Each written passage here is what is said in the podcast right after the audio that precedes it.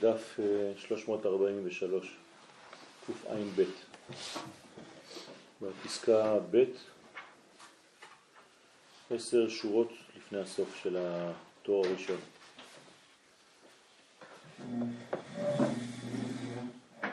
כמובן.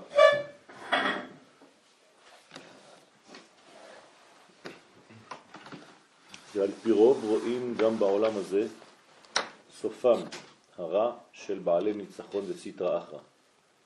זאת אומרת שהסטרא אחרא אף פעם לא מנצחת, כמו שאמרו במשנה, על דעתפת עטופך, עטפוך. כלומר שבסופו של דבר הרע מפסיד. כמו שרואים בחוש שלפעמים מתגבר זה השר או המלך ומנצח כמה מלחמות. כן, אז למרות שרואים ממש המשך של השיעור שלנו, שבת, שגם אם לפעמים נדמה ורואים שאותו מלך מנצח כמה מלחמות ואחר כך עומדים עליו ומנצחים אותו ומשפילים אותו עד לאפר. כן, בסופו של דבר זה תמיד מסתיים באותה צורה שהטוב מנצח את הרע. ואם יש שמצליח כל ימיו, עומדים אחר כך על בניו ומנצחים אותו.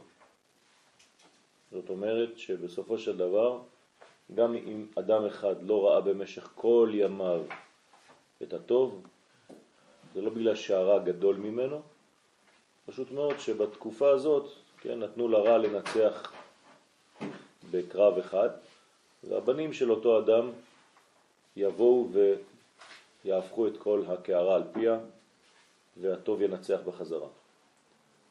כמבואר במלכים, בכל מלכי עשרת השבטים, שבתחילה נתקשר זה על זה וניצחו, ויש שהצליח כמה שנים ויש שהניח המלוכה גם לבניו.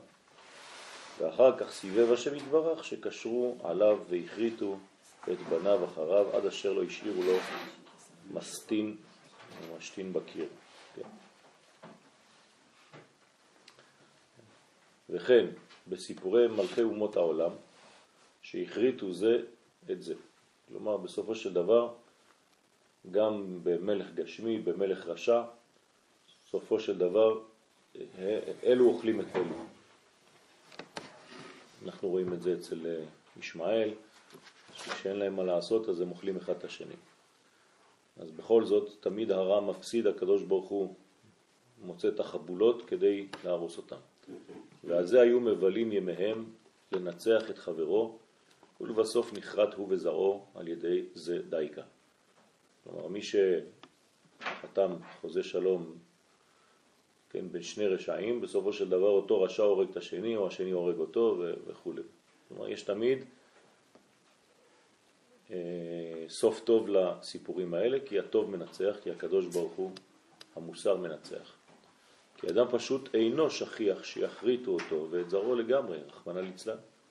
אבל במלכים גדולים ועצומים שניצחו וכבשו מלחמות רבות, עליהם דייקה נתהפך כוס התרעלה וחרטו אותם ואת זרעם לגמרי. ואם כי מי שיש לו מוח בקודקודו ימלא פיו שחוק מניצחונם, וכי זהו ניצחון שינצח וינצח ולבסוף יהיה נחרד זרעו לגמרי על ידי זה, רחמנא ליצלן. כן? אסור ליפול למלכודת, לא לחשוב שהניצחון של הרע הוא ניצחון אמיתי. כי בסופו של דבר הם בעצמם הולכים, אז אסור ליפול למלכודת הזאת. ואפילו אם היה נשאר מלכותו לזרוע דהנה, הלא באחרית יצטרך ליתן דין וחשבון על כל טיפה וטיפה של דם של שפך, אפילו מאומות העולם. כי אין העולם הפקר חס ושלום. הנה מילת המפתח. העולם הזה אינו מופקר. לכן תמיד צריך לדעת שהקדוש ברוך הוא, שהמוסר מנצח, שהטוב מנצח, שהטוב שולט. כן? אז העולם הזה הוא לא הפקר.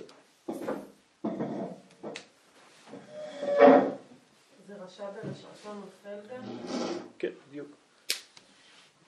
ובוודאי יהיה דין ומשפט גדול לעתיד, אפילו על הדמים של אומות העולם שהרגו זה את זה. כלומר, כל אחד הולך לתת את הדין שלו, גם אומות העולם, על מי שהרג את האומה ההיא ומי ששלט על זה וכו'. ושפכו דמים רבים בחינם, בשביל ניצחון הרע שלהם. הם חושבים שהרע שלהם מנצח, זה כמובן רק לשעתו. כי עתיד הקדוש ברוך הוא לתבוע אפילו עלבון סוסים מיד רוכביהם. כן? זה ביטוי.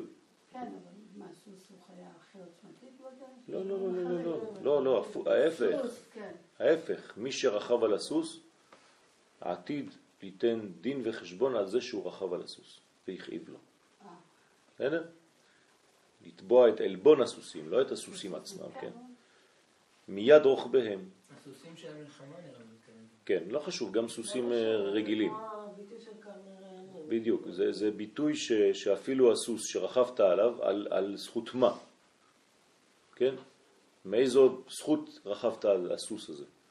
הרי זה בעל חיים שהקדוש ברוך הוא נתן לנו. אז מה? אתה שולט עליו? יפה, אז גם על זה צריך לתת דין וחשבון איך התנהגת לאותו סוס. מכל שכן, דמים של בני אדם. כלומר, העולם הזה לא מופקר, ולכן הטוב תמיד מנצח. מכל שכן וכל שכן, מי שעמד כנגד ישראל. כן? כל האומות שעמדו נגד ישראל עתידות לתת את הדין על זה. וחז ושלום, ושפך דם ישראל וצייר אותם מחמת עינו הרעה, וניצחונו הרע שבוודאי יהיה אחריתו להחריט. כלומר, זה לא ניצחון אמיתי, כי בסופו של דבר הוא נעלם מהעולם. כמו שכתוב, כי דורש דמים אותם זכר. זכר. לא שכח. נכון. וכתיב וניקתי דמם לא ניקתי. כן? כמו כן, כל הניצחונות של הבל, אפילו שבין ישראל בעצמם, כי מי שאינו כוונתו אל האמת, הנה המילה, בוודאי אין זה ניצחון כלל, מאחר שלא יצליח על ידי זה הניצחון לנצח. אז אם זה לא לנצח, זה לא אמת, ואם זה לא אמת, זה לא ניצחון. אם אני מבין מכל מה שקורה כאן, כל מה שקרה לנו בעיקר, כי זה כל כך קרוב אלינו בשואה, כן. הקדוש ברוך הוא עתיד לתת לגרמנים ממש מכה רצינית. זה לאו דווקא לגרמנים, זה אומות העולם היו שותפות. וכל אחד בנקודה שלו, כלומר, למרות שהאומות עתידות לבוא בערבוביה, הקדוש ברוך הוא אומר להם להיכנס אחת אחת. כלומר, שלא יבלבלו לנו את הראש, אנחנו יודעים בדיוק מי עשה מה. כן, אבל זה לא הנקודה. הנקודה פה היא לא, היא לא על כן, הדבר. הזה. הנקודה פה היא הדבר שהרע בחיים לא מנצח. שגם אם אתם רואים ניצחונות, זה ניצחונות רגעיים שאין להם נצח, ובגלל שאין להם נצח הם שקר. זה, זאת הנקודה. ולמה זאת הנקודה? כי אם לא אכפת לי עכשיו מי הקדוש ברוך הוא יעניש ומי הוא לא יעניש. עזבו את הדבר הזה, אנחנו מדברים על עצמנו. כל דבר רע שקרה לך בחיים, בגלל שזה לא אמיתי, הוא יעבור. זהו, זה מה שזה אומר. זאת אומרת, הדברים האמיתיים הם הדברים הנשארים. כל הדברים האחרים הם דברים שחולפים. זאת הנקודה. אדרבה, יקבל עונש ובושה גדולה מחמד זה, ויצטרך להיכנע בתכלית ההכנעה נגד המנוצח. כלומר, בסופו של דבר הרע נכנע לטוב. כן, המנוצח ממנו בעולם הזה או בעולם הבא. כי אלוהים יבקש את הנרדף. זאת אומרת, אין ניצחון לרשעים, אין ניצחון לרשע, הקדוש ברוך הוא שולט בעולמו, העולם הזה אינו הפקר. על כן, עיקר הניצחון הוא ניצחון נצחי. בסדר? לא יכול להיות יותר ברור מזה. כשמדברים על ניצחון, מדברים על נצח. מי שמנצח זה מי שממשיך. דהיינו מי שזוכה לנצח את עצמו, לנצח תאוותיו ומידותיו הרעות, ולנצח את כל הרוצים למונעו מנקודת האמת, ולהרחיקו על ידי זה מאביו שבשמיים חז ושלום. זה הסוד, כן? כלומר, שום כוח כזה לא יכול לנצח את האדם. כי בסופו של דבר הדבר הזה הוא לא אמיתי, לכן הוא לא נמשך לאורך זמן. יש פסוק לדבר הזה, קץ שם לחושך. זו האופטימיות הכי גדולה שיכולה להיות. כל אדם שעובר תקופה חשוכה, שידע בפירוש שיש פסוק שנקרא קץ שם לחושך, שהתקופה הקשה שהוא עובר היא לא אמיתית. עובדה היא לא נצחית. ולכן זה חולף. אם אתה מופנם, מפנים את הדבר הזה, הדבר הזה חולף יותר מהר. אם אתה לא מבין, זה יחלוף אבל קצת יותר לאט ואתה תסבול קצת יותר. כן, ככה זה עובד. כי מאחר שכוונתו לשמיים, באמת, הוא מנצח תמיד איך שיהיה, לא חשוב. בסופו של דבר, רק מה שמכוון באמת לשמיים, הוא זה שנשאר. כי מי שכוונתו באמת לאמיתו בשביל סיטרא דקדושה, איך שמתנהג עמו הוא מנצח תמיד. לא חשוב, גם אם אתה רואה שהוא ניצח באיזה קרב, אותו כוח רע ועכשיו נפלת לאיזה משבר, נפלת למראה שחורה, תדע לך שזה חולף. ואם תפנים את הרעיון, מיד תצא מהחשיכה הזאת. כי זה חולף, אז אם זה חולף זה יכול לחלוף מהר. כי כל פעולה ותנועה קטנה או גדולה שעושים בשביל הניצחון הזה, היא נשארת קיימת לנצח, לעולמי עד ולנצח נצחים. ופה יש עוד נקודה חשובה מאוד. ברגע שניצחת בתחום מסוים, התחום הזה קנוי לך לנצח. כלומר, אם השתלטת על כוח מיוחד שהיה חוסם אותך, אתה לא יכול לחזור אחורנית. גם אם נדמה לך שעוד פעם נפלת באותו מצב, זה לא נכון. התקדמת. זאת אומרת שהגבול הוא אף פעם לא חוזר להיות קטן יותר, אלא תמיד אתה מרחיב ושם את החיילים שלך בגבול רחב יותר. גם אם נדמה לך שעוד פעם נפלת, זה לא בשטח הראשון, זה בשטח השני. זאת אומרת שאנחנו בעצם מרחיבים את גבולות הקדושה בלי סוף, ושמים את החיילים שלנו בגבול החדש. כי אין הקדוש ברוך הוא מקפח שכר כל בריאה, אפילו שכר שיחה נאה. כלומר, גם אם דיברת בצורה יפה, בצורה נאה, גם על זה אתה מקבל שכר. הקדוש ברוך הוא לא מקפח שום דבר. למה? כי הוא אמת. כמו שאמר ישעיה, ואני אמרתי, לריק יגעתי. כן? זה לא נכון. אכן משפטי את השם ופעולתי את אלוהי. כלומר, כל מה שיגענו, ואני חוזר ואומר, יגיעה של אמת, עם רצון לעשות רצונו של מקום, שום דבר לא הולך לאיבוד. אדם מתפלל ולא נענה. הוא חושב שהתפילה שלו הייתה לשווא. זה לא נכון. אנחנו פשוט לא יודעים מה קורה בעולמות העליונים של התפילה שום תפילה לא נזרקת לפח, לא הולכת לשווא. אין דבר כזה. זה פשוט, כן, ישמש לשלב אחר.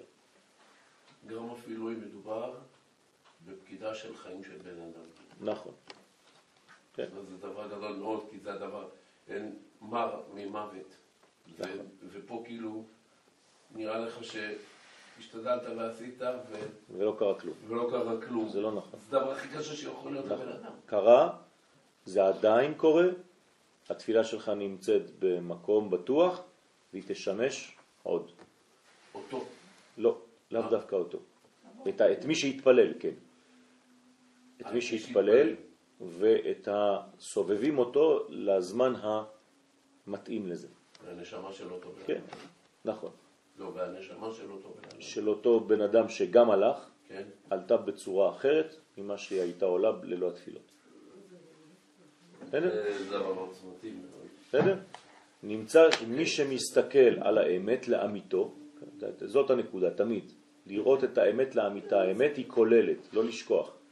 אמת זה דבר של א', מ' ות', האותיות הכי קיצוניות באלף ב'. זו נקראת האמת. כלומר, מי שלא מסוגל לראות את המכלול, אז הוא רואה שקר. שקר זה שלוש אותיות דבוקות באלף ב'. נכון? קוף, שין, רש. זאת אומרת, הוא רואה רק פרט. הוא לא מצליח לראות את המכלול. אמת זה כולל, תמיד. אמת זה כלל, שקר זה פרט. כשאתה מבליט פרט, אתה בשקר. כשאתה רואה את הכלל, אתה באמת. לא, הפרט מובלט רק מתוך הכלל. אין פרט קיים בפני עצמו. אם זה פרט שיוצא מהאמת הכוללת, אז הוא בא ללמד על האמת. אבל אם הפרדת את אותו פרט, והוא לא קשור לאמת כוללת, זה שקרי. אין שום דבר פה זה. הפרט לא קיים. כמו? סיפרת לנו על זה שאנחנו כשאנחנו בתוך כלל. נכון, נכון. אני פרט שיוצא מהכלל, שהוא בעצם זרוע של הכלל. אני קרן של הכלל, אז אני קיים. אבל אם אני פרט נפרד מהכלל, כפרתי בעיקר, אין לי קיום, חס ושלום. בסדר? יום אחד בשבוע, כן, היום, יום ראשון, אינו קיים. הוא יום ראשון בשבת. היום יום אחד בשבת. כלומר, אם לא ידעתי לקשר אותו לשבת הכוללת, יום ראשון לא קיים. בסדר? ככה זה עובד. הכל הולך אחר הכלל. חוזר לכלל ותקשר את כל מה שאתה עושה לכלל. וגם כדי ללמוד אותו דבר. אם אתה לומד סוגיה כלשהי, בכל תחום, בכל מקצוע בתורה, ואתה לא יודע לקשר אותה לכלל של אותה סוגיה, היא תשכח. אתה לא תדע לחזור עליה. תפיסות קיצוניות של אה, אה, טוטליטריות אפילו של ישראל, שהם כאילו מתנתקים מהכלל האנושות, אז בעייתי. נכון, נכון, בדיוק אותו דבר. נמצא מי שמסתכל על האמת לאמיתו והולך בדרך האמת, תמיד, הוא משתדל, מתייגע תמיד להשיג נקודת האמת, בוודאי אינו מתיירא משום רע עין. אין לו פחד מכלום. אין דבר כזה, לא עין הרע ולא כלום. מי שבאמת הולך לפי האמת. כי מה יעשה לו אדם? מה יכול כבר לעשות לו? מאחר שכוונתו אל האמת לאמיתו. בתנאי שאתה ממש אמיתי. למה? כי אותו רע עין רואה רק נקודה ואתה רואה את הכולל. אז מה, איפה הוא ואיפה אתה? שעל ידי זה הוא מנצח תמיד. וכמובן מדברי אדוננו, מורנו ורבנו ז"ל, על פסוק וגם נצח ישראל לא ישקר. בסדר? איפה זה פסוק, כתוב הפסוק הזה? אה? אוקיי. מה שכתב שם, שניצחון אינו סובל אמת. מה זאת אומרת ניצחון אינו סובל אמת?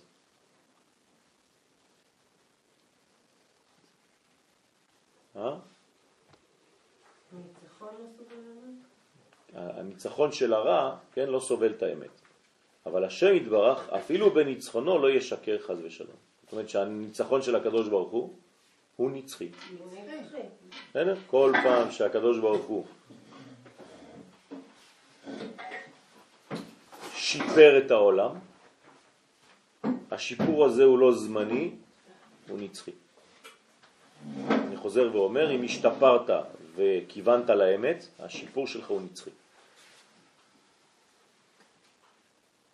הקדוש ברוך הוא משפר את עולמו כל רגע, נכון? שופר. הולך וטוב. אז שום דבר לא יכול לחזור אחורנית.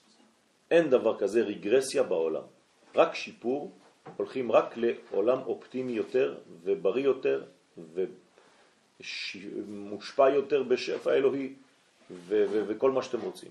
הולכים רק לכיוון של טוב. הולך וטוב. אין חזרה לדברים רעים כמו שהיו אתמול. אין דבר כזה, כי רק העולם הולך ומתבשם יותר.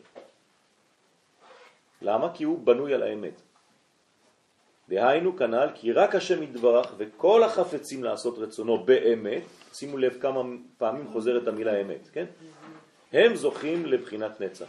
אמת זה נצחי. דהיינו בחינת ניצחון אמיתי, לא ניצחון אה, של, אה, כן, אתה חושב שניצחת ולא ניצחת כי זה הכל זבל והכל שקר בגלל שזה זמני בכלל. אין אמת זמנית. אין דבר כזה אמת זמנית. בסדר? אז זמני הוא, הוא שקר. לכן היינו בחינת ניצחון אמיתי, בחינת נצח ישראל לא ישקר. האמת שייכת ליהושע ב... כן, כן. אבל שאר הניצחונות הם כולם שקר ואינם יכולים לסבול האמת. זאת אומרת, האמת מסנברת את כל השקרים. אין ניצחון כזה. כל מה שיאמרו להם דברי אמת, נפלא ונורא, שאי אפשר להכחישו בשום שכל האמיתי, הם דוחים אותו באמתלאות של שטות והבל מחמת ניצחונם הרע. זאת אומרת שהרע לא יכול לסבול כשאומרים לו דבר אמת, הוא מנסה להכחיש, מנסה לדחות, אבל זה לא יעזור. למה הוא עושה את זה? כי הם בבחינת רע עין. כן, זאת העין הרע שלא מסוגלת להכיר באמת. ועל כן באמת שוכחים בעולם הבא ואינם חושבים על אחריתם כלל. כאשר הם יודעים בעצמם מעלת צדקתם וקדושתם בכל תאוות והמידות, איך הם משוקעים בכל התמנופים, כאשר רובם מודים בפיהם, וגם מחשבתם ניכר מתוך מעשיהם. ואין להעריך בזה כאן, כי האמת עד לעצמו, עד לעצמו. כן, זאת אומרת שהרב פה אומר, לא ליפול למלכודות, ואפילו תפסיקו לשאול איך. לא יכול להיות. כן. כן, או, כן איך, איך זה עובד? אבל זה עובד, זה ככה זה. כן, האמת היא אלוהית, הקדוש ברוך הוא ברא את העולם. שום דבר אחר, שום כוח אחר, ולכן העולם רק הולך ומתבשם. זאת האופטימיות של הזמן הישראלי. מי שחי במעגל הזמן הישראלי חי בספירלה הזאת של הליכה לכיוון הטוב בלבד.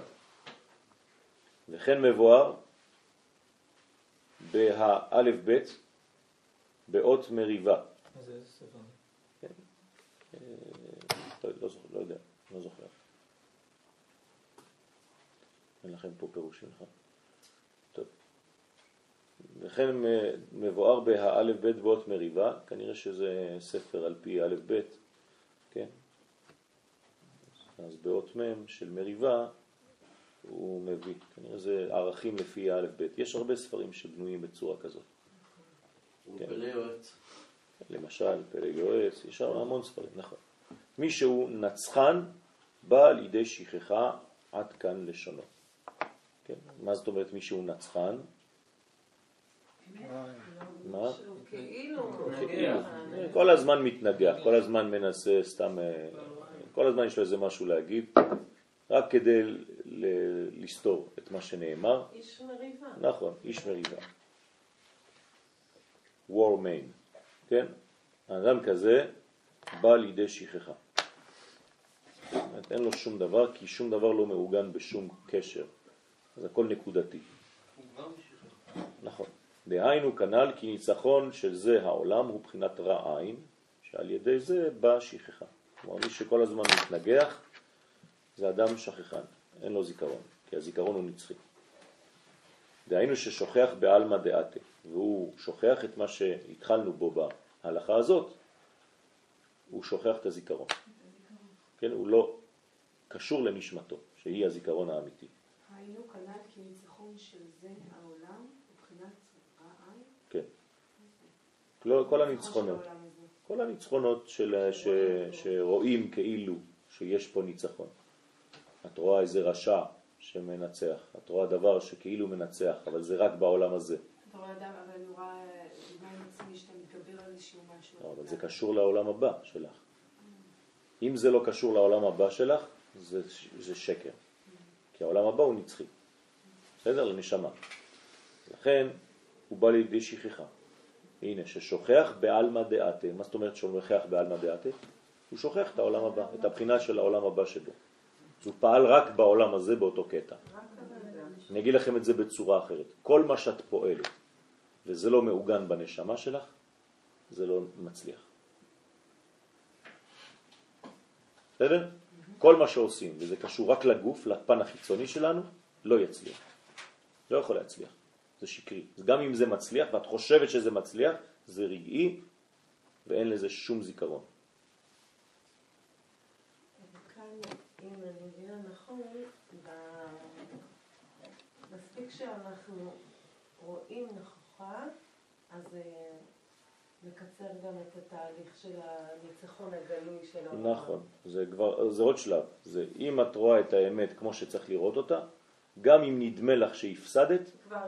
יש כבר השפעה וזה מקצר את הזמן של הסבל שלך. ההבנה, נכון. אבל פה הוא הוסיף עוד רובד, שכל דבר שלא קשור לנשמה, כשאת עושה אותו, אז הדבר הזה רגעי, וזה לא ניצחון אמיתי על שום דבר. גם אם אה, למשל אה, אדם אומר, כמו שעכשיו אמרה מור, התגברתי על משהו, אם זה לא בא מהכוח של הנשמה, אלא זה היה רק איזה מין אה, כפייה גופנית כדי לא לעשות את זה, אבל לא טיפלת בנושא הפנימי, אז הדבר הזה יחזור. כלומר, זה לא מצטרף, כי הכפייה הזאת היא באה, אם היא בכיוון הנכון, היא כן. באה ממקור הנשמה. היא באה ממקור נשמה, אבל אתה לא זכרת את הנשמה באותו רגע, אז זה פחות חזק. השיטה הביוריסטית. מה? השיטה. טוב, גם אחרי, המעשים נמשכים הלבבות, אומר שיש גם, יכול לבוא עם מעשה, להתחיל במעשה. נכון, אבל אם המעשה הוא בנוי, כן, קשור לבחינה הפנימית שלי. זה לא מעשה חיצוני בלבד. דוגמה, כן, אתה מתפלל, אז באת עם הרצון הפנימי של הנשמה שלך להתפלל, אבל התפילה שלך היא, אם, אם צריך לשקול אותה במשקל, היא גופנית בלבד. היא בגלל שאתה פה, אתה לא שם. גם אין לך חשק להיות פה וכו' וכו'. אז נכון שבכל זאת אתה פה, אבל זה לא אותו דבר. כלומר, התפילה שלך היא, אין לה משקל אמיתי. אבל אם התפילה שלך היא קשורה לנשמה הפנימית, ועכשיו אני אומר דבר קיצוני, גם אם לא התפללת את כל המילים בתפילה, בגלל שהיא קשורה לעומק, אז היא אמיתית יותר. כלומר, אתה יכול לקרוא תהילים כל היום, אבל אתה לא שם, ואתה פשוט יכול לחשוב על הנשמה שלך שהיא כל הזמן אומרת תפילה ולהגיד משפט אחד בתהילים הרבה יותר חזק. לא כמות, איכות. איך עוזרים לילד להתחבר לנשמה שלו? להרגיש כל הזמן שזו שלמות, שלא רק הדבר הזה עכשיו פעל. בסדר?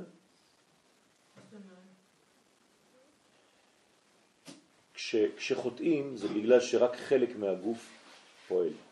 לא פעלת בשלמות המכלול של האורגניות הנפשית שלך. אז צריך להחזיר כל הזמן הכלל. להגיד לו, תשמע, אתה כללי. עכשיו היד שלך כאילו עשתה דבר לא נכון.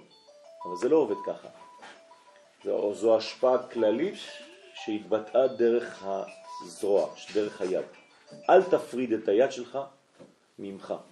קוראים לו יעקב, אז תגידי ליעקב, כן, אתה, היד שלך לא גנבה. אתה פשוט לא קשוב לכל יעקב. יעקב זה כוח שלם, גדול. יש יעקב. בסדר, לא חשוב, אני לא יודע, אני... כן, לא חסר לך בסדר? הורים אומרים את זה גם לילד, זה לא מתאים לך. נכון, זה לא, זה לא שייך למכלול גם כן, אתה לא פעלת מכל כולך. עכשיו יש מדרגה שלך שיצאה מהקבוצה שנקראת יעקב, שאתה כל כולך קבוצה גדולה מאוד. אז עשת, עכשיו עשית כאילו איזה חלק ממך יצא ועשה שטות. תחזיר את החלק הזה ליעקב הכללי, ואתה תראה שתהיה הרבה יותר חזק. אה, די קשה לדבר עם ילדים כאלה. כן. מטפלת. בסדר, אבל זה לא לאט לאט, פשוט. זה נכנס, זה נכנס. כן, כן. שומעים. לא בסדר, אבל אני אומר כקבוצה. אצלך כל אחד זה כוכב על. בסדר, אבל צריך לקחת כל אחד לחוד. אין ספק, אני לא. אוקיי, אבל, מריב, אבל מריבוי עוונותינו התגבר הרע עין כל כך, כן? כלומר, אנחנו, מה אנחנו עושים? לצערנו אנחנו מפרידים. אז כל איבר קטן בעצם עושה מה שבא לו. כן, אז אין, אין קשב וריכוז ל, ל, לטוטליות. כן, נכון. עד אשר רוצה לסמות עיני ישראל, כן, כי העיניים זה החוכמה, זה המגדלור, חז ושלום, לבלי להסתכל על האמת. אז מה הוא גורם לו? לפעול מכל מיני תנועות אה, של אימפולסיביות, כן? אז זה לא קשור לכולל. הייתה לך איזה מין יציאה כזאת, כמו שאדם אומר מילה גסה, כן? אז, אז מאיפה יצאה המילה הזאת? בגלל שהוא לא, באותו רגע הוא לא חשב על המכלול.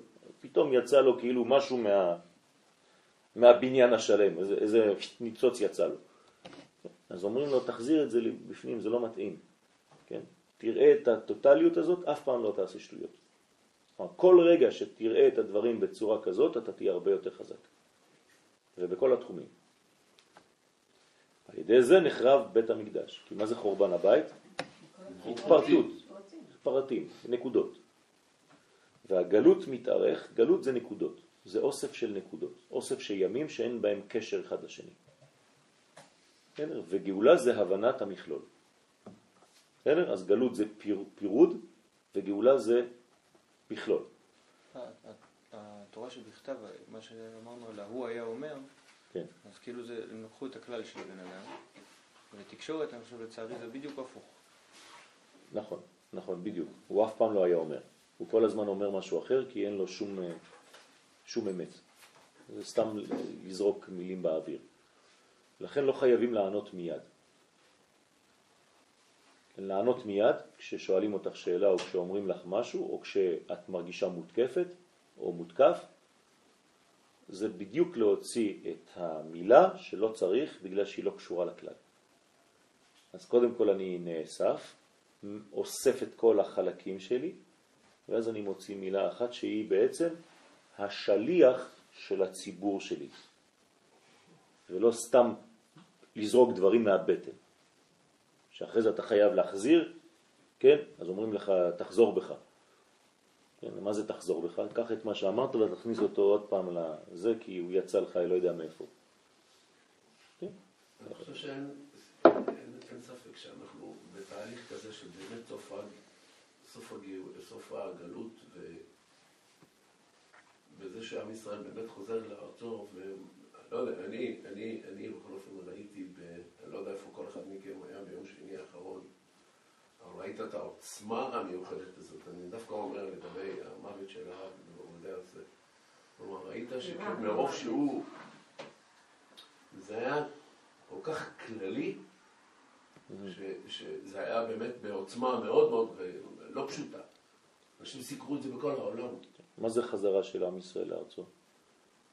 זה לראות את האמת. החזרה של הפרטים שנשרו אל המכלול.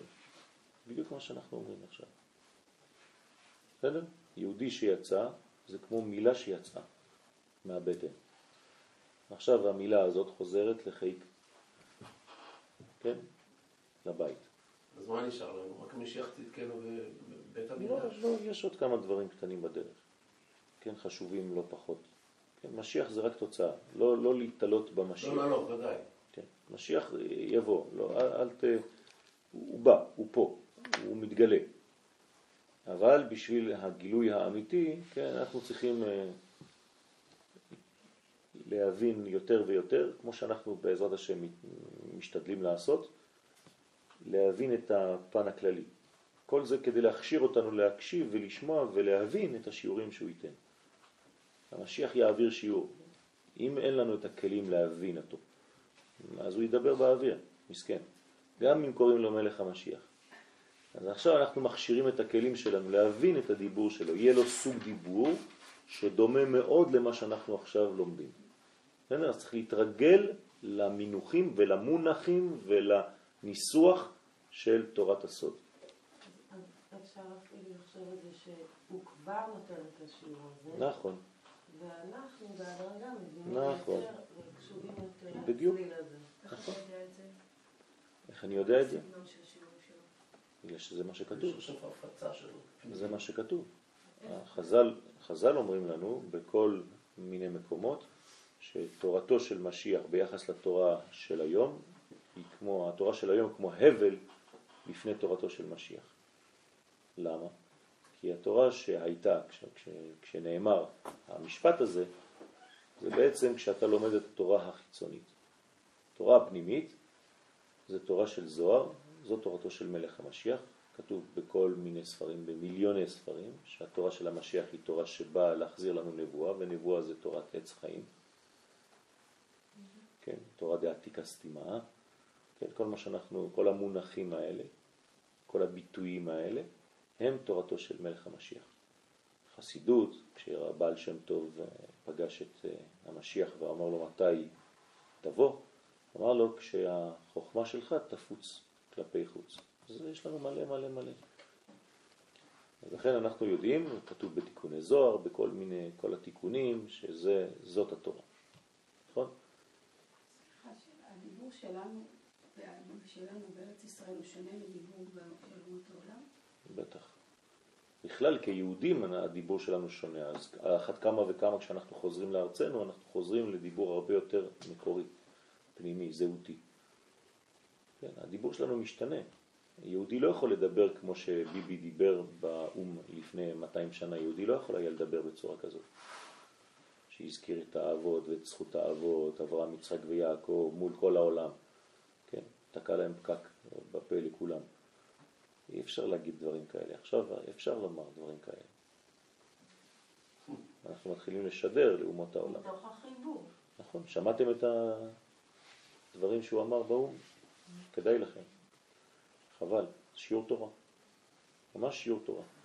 כל מי שמזלזל, כל מי שמזלזל ככה בממשלות ובדברים האלה, כדאי לכם להקשיב ולהשתמש בזה כשאומרים לכם מה זה הנשמה, מה זה הממשלה הזאת, ממשלה של חילונים וזה. כדאי לכם לחזור על המילים, תכתבו, תראו כמה ביטויים של קודש נאמרו שם. מה? לא, אמר פסוקים. כן, הוא הביא פסוקים מהתורה, הביא דברים, אנחנו... מי משפיע עליו? מה? יש אנשים שמשפיעים עליו? הנשמה שלו. כן, הוא, הוא חלק מעם ישראל והוא שורש, הוא מלך.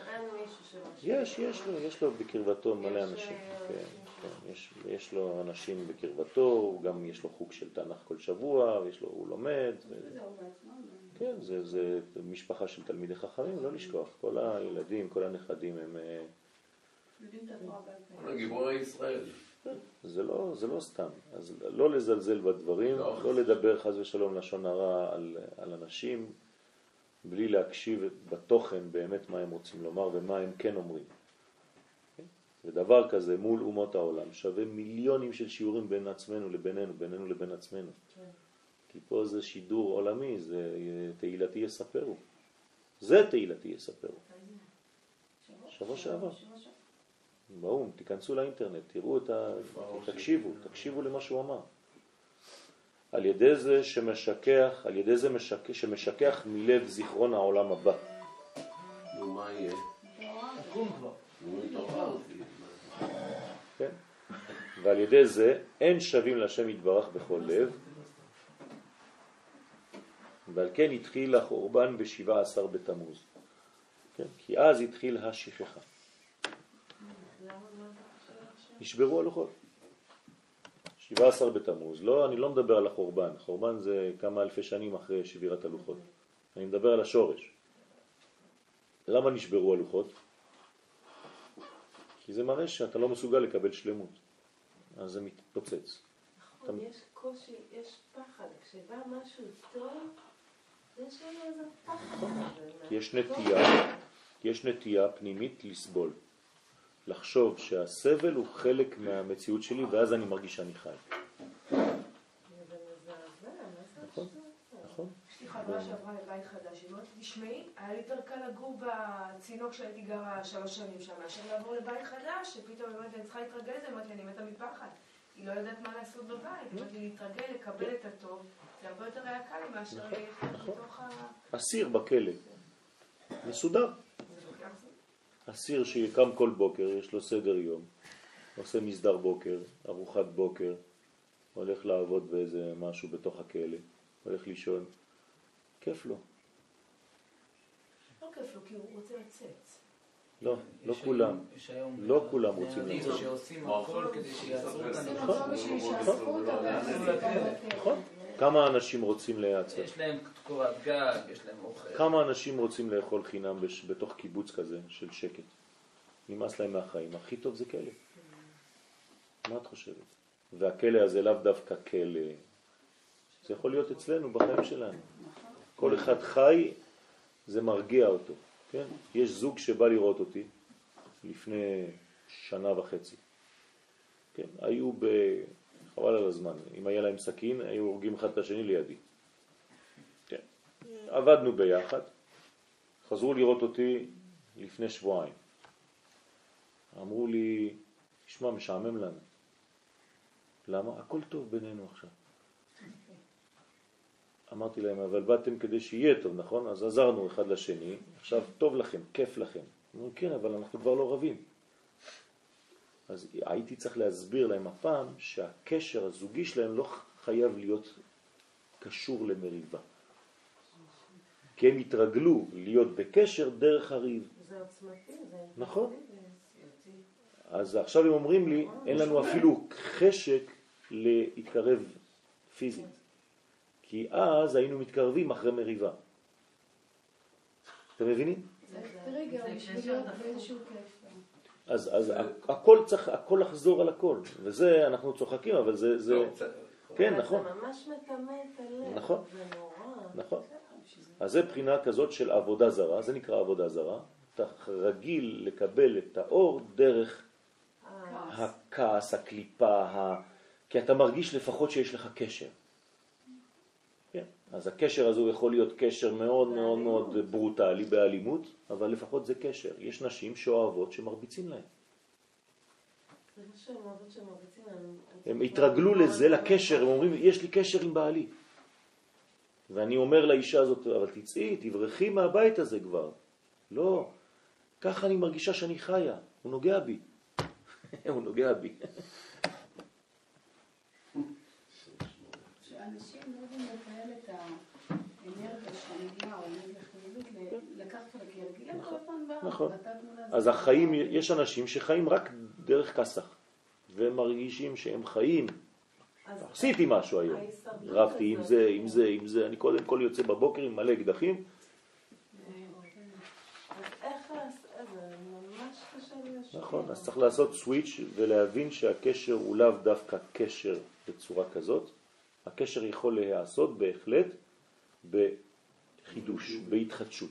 תבין שהקשר שלך עד היום הוא לא קשר אחד בלבד ואי אפשר אחרת. אני אלמד אותך לקבל את אותה עוצמה, את אותה שמחה, את אותו קשר, אבל בצורה של עדינות, בצורה של שקט, בצורה... אתה יכול לחוות את זה וליהנות מזה, אבל בשלבים הראשונים זה מפחיד אותך, כי אתה אומר, וואי, לא קורה כלום. כן? לא קורה כלום. צריך שהחיים יהיו מלאים בקולות, ברעשים. בטלוויזיה, ברדיו, בקולות, במוזיקה, שנייה בלי כלום, אתה משתגע, אתה מפחד. וואי, אני נפגש עם עצמי. כן? אז עדיף לשמוע כל מיני קולות מסביב, קולות רקע. אז זה אייכה. עוד הפעם המקום הזה של הרגעי, הוא כאילו ריק. כן. אבל בעצם נכון, נכון, נכון, זה שייך לנצח. זה הנצח. זה זה בשפה של השיעור זה מריבה, כאילו אם בן אדם כל הזמן מתעסק עם הטלוויזיה ועם ה... עם כל מיני דברים שלא קשורים לנשמתו, נכון, אבל הוא רק מרגיש שיש לו איזה מין אה, משהו טוב, נוגע בו, כן, העי- העיקר שיהיה איזה שידור. כי ב-17 בתמוז נשתברו הלוחות, זה, זה הסוד, כן? שעל ידם בא שכחה לעולם. 17 זה טוב, אז אה, בואו נקבל את הטוב והשלום. נכון. כלומר, זה מתן תורה המיוחל, האמיתי, ושם זה נשבר. כלומר, לא היינו מסוגלים לקבל את המכלול. אנחנו מסוגלים לקבל רק פרטים. אחת דיבר אלוהים, שתיים זו שמעתי. כמו שאמרו אבותינו ז"ל, הוא מובא בתורה הנ"ל. והיינו כנ"ל שעיקר החורבן על ידי השכחה. זה החורבן. חורבן מתחיל בפנים ומתפשט לבית. חס ושלום. שבא על ידי הרע עין, כל, זה זה נקרא עין הרע, כן? שיתקנה בישראל, אותו רע עין, כלומר מדרגה שנקראת רע עין, כלומר ה- הפירוד, רע זה לשון רצון עצמי, שיתקנה בישראל שזה מכלול, ישראל זה כלל, עד שהסיתם לעשות העגל. כלומר, מה זה עגל? פרט. זה האנטיתזה של מתן תורה. תורה זה כלל, עגל זה פרט. כן, בגמטריה אוסלו. השאלה אם הם, לגבי הזיכרון בעצם, הם היו צריכים לעשות משהו שהוא מוחשי כדי שיהיה זיכרון. לא, הם, הם פשוט לא יודעים איך לקבל את האחדות האלוהית בעולם הזה. אז זה חייב לעבור דרך כל מיני סממנים, ואם הם רגיל, רגילים לחיות דרך כסח, אז זה חייב לבוא דרך משבר. גם כשזה בא דרך משבר, הם הרגישו כאילו שהם עשו משהו. כלומר, אדם שאין לו משבר לפחות פעם ביום, הוא מרגיש שהיום שלו עבר לריק. אז זה נותן כאן משמעות חדשה לשמח בחלקי. כי אם באמת קשה לקבל את השלם, אז אפשר בחלקים. נכון. זה- יפה. אבל בתנאי שהחלקים, את יודעת שהם חלק מהשלם. אם את מפרידה לגמרי, גם ההבנה הקודמת היא כשאתה מבין שזה חלק מהשלם, גם אם כן, נכון, נכון. כאן, נכון, בהחלט.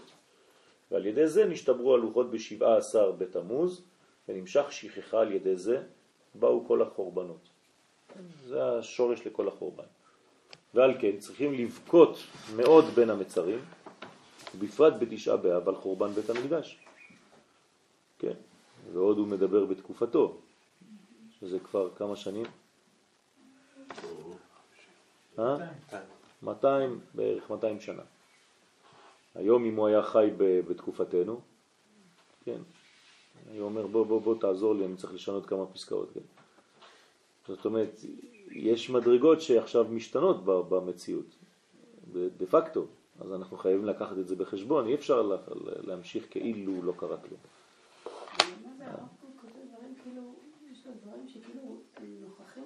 כי, הוא, כי זה כוח של נבואה, זה רוח הקודש. כן? כי הוא חי כבר את האורות. לכן הוא קרא לספרים שלו אורות, בזמן חושך. דרך אגב, כולם נפלו עליו בגלל זה. בגלל שהוא קרא לספרים שלו אורות. כן, מה זה אור? כמה זה בגימטריה אור? 207, נכון? זה בגימטריה מה? מה זה 207 באותיות? רז. כלומר זה הסודות. הוא הביא את הזוהר. כן, רז זה אותיות זוהר. בסדר? בתוספת ה' שזה בעצם ביטוי ממשי, נפח. לכן בזמן בית המקדש חרב, כן, אז עיני עיני יורדה מים כדי להכניע על ידי הדמעות של העיניים את הארס של הרע עין. כי הדמעות הן מלוכות, נכון? מאוד.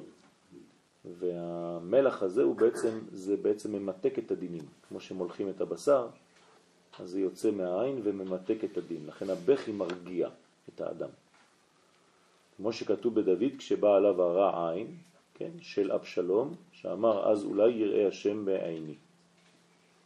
הוא פירש רש"י, בדמעות עיני. וכן כתיב שם, ודוד וכולי עולה ובוכה, וכל העם אשר איתו, כן, ועלו, עלו ובכו.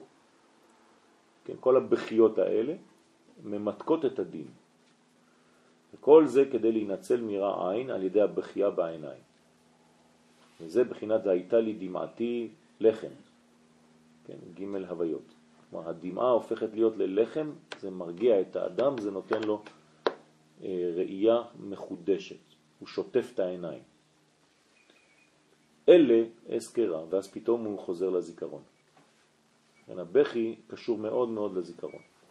כשבוכים, כן, הולכים לים, לכן הים מלוח. אבל יש כאן איזושהי תהייה של אה, אם, אם אנחנו בוכים ואנחנו רבים וכואבים את המשבר הזה, אז כאילו מה אנחנו כרגע מרשים לעצמנו לא לראות את הרצף? לא, צריך. יש זמן שצריך לבכות. למשל אבל, יש לו שלושה ימים לבכות, הוא חייב לבכות, צריך לבכות. כי הוא רואה שיש פרט עכשיו במציאות שהוא חסר, ואחרי שלושה ימים הוא מחזיר את כל זה לפרופורציה הכוללת. ולאט לאט הוא חוזר לשנה, ואז הוא מבין יותר טוב את התהליך, ובסוף הוא גם ביום המוות של אותו אדם שהוא בכה עליו, הוא עושה הילולה. כן, ביום שרבי שמעון מת, באותו יום, בכו, נכון? כולם בכו. אבל אחרי שנה, שנתיים, שלוש, ארבע, עשר, מאתיים, שלוש מאות, אלפיים, עושים חגיגות. ומוות שהוא לא טבעי. כן. מה עם מוות שהוא לא טבעי? אז יפה, אז גם זה בתמונה של מכלול כולל, אדם גבוה, גם שם יכול לראות את הטוב בסופו של דבר, למרות שזה קשה מאוד. ובהחלט אנחנו בני אדם עם כל החסרונות וקשה לנו לראות את זה, אבל אנחנו חייבים להיות בוודאות שהקדוש ברוך הוא הוא עושה רק את הטוב בסדר הנכון, וזה קשה מאוד לבן אדם, אני לא סותר פה את הקשיים, כן? אנחנו גם מרגישים וחייבים להרגיש את זה, חייבים להתאבל, זה העניין של האבל. אבל אנחנו מתפללים, כן, שהקדוש ברוך הוא יפקח את העיניים ונראה את המכלול הכולל, מה יצא מזה. איפה הרווח שם? כן, זה דברים לא פשוטים, אבל זאת האמת. הקדוש ברוך הוא, מאת השם לא תצאנה הרעות והטוב. הקדוש ברוך הוא עושה טוב. אנחנו לא מבינים כי אין לנו כלים לראות את זה. אבל אנחנו מאמינים ולומדים שהקדוש ברוך הוא לא הפקיר את עולמו ויש סדר מוחלט בעולמות העליונים. דבר כזה לא אומרים לבן אדם שעכשיו הוא מתו מוטל לפניו, אבל אחרי 20 שנה, 30 שנה, 10, 15, אפשר קצת להתחיל לדבר איתו קצת יותר, כן, קשור. יש כאלה שגם. נכון, נכון, בהחלט. יש, יש, יש חבר סיפר לי מלופי פרט שחבר שלו הוא חבלן משטרה ויחידת אה, חבלנים שלמה במשטרה התפרקה כי לא עשו להם הכנה נפשית לפני נכון, התקופה של הפיגועים. בוודאי, אנשים אה, ממש... נכון. אני הייתי בקבוצה של אה, לוחמה בטרור,